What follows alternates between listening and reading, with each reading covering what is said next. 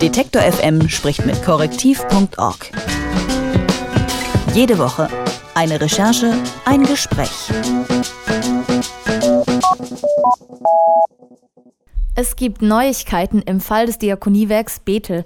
Vor etwa einem Jahr, da haben wir schon mal gemeinsam mit Korrektiv über das Unternehmen berichtet, und zwar konkret über den Leiter des Werks, der heißt Karl Behle.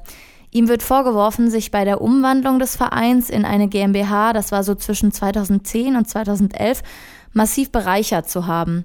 Zum einen war er selbst Vorstand dieser GmbH, aber aufpassend gleichzeitig steckt er als Eigentümer hinter der Stiftung, die ihn eigentlich kontrollieren sollte. Nun ist das Bethelwerk aus der Diakonie ausgetreten. Über diese neue Wendung spreche ich mit Jonathan Sachse von Korrektiv. Er war damals schon an den Recherchen zu dem Fall Bethel beteiligt. Hallo Jonathan. Hallo. Ja, eine Namensänderung hin zu Gesundheitswerk Bethel Berlin findet also statt und gleichzeitig tritt das Werk damit aus dem Diakonie-Dachverband und dem Bund evangelisch-freikirchlicher Gemeinden aus. Was bedeutet es, wenn das Bethelwerk aus der Diakonie austritt? Genau, also oberflächlich ist es erstmal diese Namensänderung, aber dahinter steckt natürlich noch ein bisschen mehr.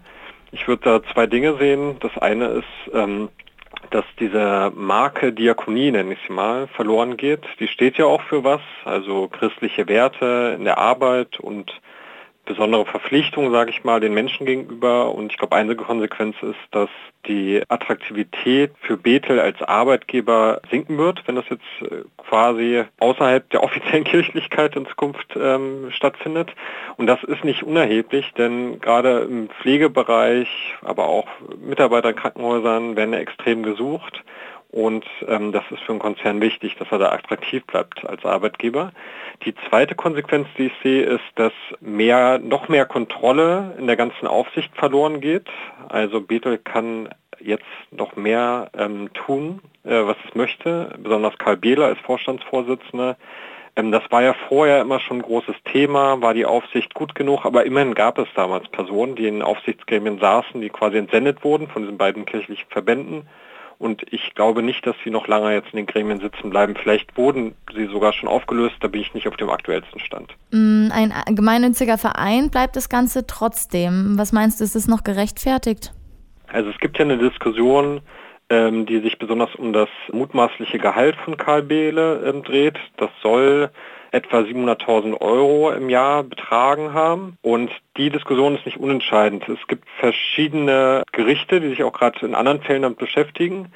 Und das könnte entscheidend sein, was dort entschieden wird von den Gerichten in den nächsten Monaten. Da geht es auch um Gehälter, übermäßig hohe Gehälter in gemeinnützigen Einrichtungen. Und wenn es dort ein Urteil gibt, dass das bei gemeinnützigen Unternehmen nicht gerechtfertigt ist, dann könnte das auch direkten Einfluss haben auf Bethel. Eine Sache noch, der Zeitpunkt dieses Austritts, der ist vielleicht nicht ganz zufällig. Kannst du uns sagen, warum der Austritt gerade jetzt passiert? Genau, es wurde von der Diakonie schon beschlossen, dass Bethel austreten soll.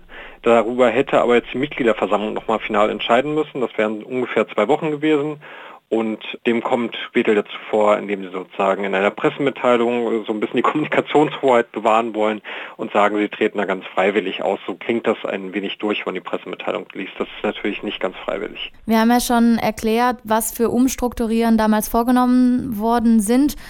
Bestehen heute noch die gleichen Machtstrukturen wie vor einem Jahr bei eurer Recherche und was ist das Ausmaß dieser Umstrukturierung inzwischen? Genau, es gibt kein Anzeichen, dass sich da etwas verbessert hat kann natürlich immer irgendwas im Hintergrund äh, passieren, was wir jetzt nicht sofort sehen können. Es wurden zwischendurch in die Aufsichtsgremien neue Personen entsendet, gerade vom Bund evangelisch-freikirchlicher Gemeinden. Das steht jetzt aber ähm, komplett wieder in den Sternen, ob diese Personen jetzt da noch weiterhin eine Rolle spielen. Aber sonst ist es ja so, dass immer gesagt wurde in den letzten Monaten, ähm, dass sich irgendwann Bethel, also der Vorstand hat das gesagt, auch mal der Öffentlichkeit gegenüber äußert und zu den Vorwürfen auch Stellung bezieht und das ist nie passiert. Es gab ein Rundschreiben von der Vorstandsvorsitzenden, die neben Karl Behle das Werk führt, dass jetzt auch die Fragen der Journalisten beantwortet werden. Also wir haben ja regelmäßig Bethel kontaktiert, aber nie eine Antwort bekommen. Und auch wir haben keine Antworten bis heute bekommen. Also die ganzen Vorwürfe stehen weiterhin im Raum und es ist wirklich ähm, unklar, ob, ob sich da irgendwas verbessert. Ich sehe da überhaupt kein Anzeichen für. Okay, und zusammengefasst die Konsequenzen aus dem Austritt der Diakonie von dem Werk, was wissen wir? Genau, also es wird weiterhin noch mehr Kontrolle verloren gehen und äh, der Zugriff sozusagen auf die Arbeit von Bethel wird sich verringern, der Zugriff von außen. Und das Zweite ist, dass, dass einfach die Sorge da sein muss, dass Bethel äh, unattraktiver wird als Arbeitgeber und dadurch auch die Qualität am Ende in den Einrichtungen der Arbeit ja, sinken kann. Also ein weiterer Kontrollverlust im Fall Bethel. Das Werk ist nämlich aus der Diakonie ausgetreten, bevor es ausgeschlossen werden konnte. Was der Austritt insbesondere für die Mitarbeiter bedeuten könnte, das habe ich mit Jonathan Sachse von Korrektiv besprochen. Vielen Dank, Jonathan. Sehr gerne. Detektor FM spricht mit korrektiv.org. Jede Woche eine Recherche, ein Gespräch.